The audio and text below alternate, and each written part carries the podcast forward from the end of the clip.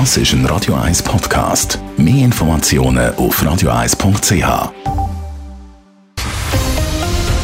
Radio 1 Thema. In gut drei Wochen sind Zürcher Kantonsrats- und Regierungsratswahlen und die Kampagne die laufen auf Hochtouren. Aber wie probieren die Parteien dann heute die Leute zu erreichen? Nur noch Plakate sind ja nicht mehr die Lösung. Wie geht politische Werbung im Jahr 2023? Der Simon Schaffer ist dieser Frage nachgegangen. Bei der Tramhaltestelle, auf dem Spaziergang oder wenn man am Morgen den Briefkasten auftut, überall lächeln einem im Moment ältere und jüngere Menschen an, die in Kantonsrat wollen, die drin bleiben oder die finden, sie passen in Regierungsrat. Genaue Angaben zu der Plakatwerbung macht da die Marktführerin für Aussenwerbung, das Unternehmen APG SGA, und zwar noch nicht. Was man aber können sagen, nur noch Wahlplakat gäbe es natürlich nicht mehr, erklärt die APG-Mediensprecherin Nadja Müllemann. PolitikerInnen können heute ihr Budget viel gezielter einsetzen. Das ist wichtig für sie, analog und digital zu mixen. Oft, weil das gibt viel Flexibilität. Und so kann man zum Beispiel viel schneller reagieren, wenn die Kampagne keinen Anklang findet oder wenn etwas in den News passiert, das man ausnutzen will. Das Plakat das bleibe zwar, unterstreicht Nadja Müllemann, aber politische Werbung sei ganz grundsätzlich viel digitaler geworden. Wir haben auch noch eine Tendenz, wo einige PolitikerInnen oder Parteien mit Mobile Targeting arbeiten. Das läuft über mobile Apps.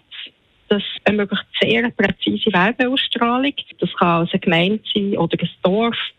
Da werden nur potenzielle WählerInnen angesprochen, die in diesem gewünschten Wahlkreis sich aufhalten. Der Platz von Plakat und Anzeigen und schlussendlich auch die Aufmerksamkeit der Leute ist aber beschränkt. Hier mahnt der politische Campaigner Mark Balsiger, wer einem breiten Publikum bekannt werden will, muss unter anderem Geld in die Finger nehmen. Und? Er steht in einer Konkurrenz mit der kommerziellen Werbung, beispielsweise mit den Grossverteilern, mit Kleiderketten wie Halliweil, die ganz schnell mal Millionen Budgets haben. Und das heisst, hier überpowern natürlich in den allermeisten Fällen die Werbung von denen, die für ein politisches Amt kandidieren. Und auch der Flyer im Briefkasten hat laut Mark Balsiger seine Tücken. Wenn man Flyers verteilt in die Briefkästen, sei es in einzelnen Quartieren oder sogar ganzen Gemeinden, dann hat es einen grossen Streuverlust. Viele Leute können nicht wählen oder aber sie können nicht. Viel effektiver ist es, wenn man über Jahre Adressen gesammelt hat und die elektronisch äh, bedient, sei es mit einem Newsletter, wo immer mal wieder kommt. Das neue Gold sind also Daten. Und bei den aktuellen Papierpreisen kommt digitale Werbung und ein paar Flyer weniger, vielleicht sogar günstiger. Und nicht zu vergessen sind trotz allem persönliche Kontakte draussen bei einem Wahlstand. Auch wenn es im Moment eher zwei Paar Händchen und Durchhaltewillen braucht. Simon Schaffer, Radio 1. Radio 1 Thema. Jederzeit zum Nachlesen als Podcast auf radio1.ch.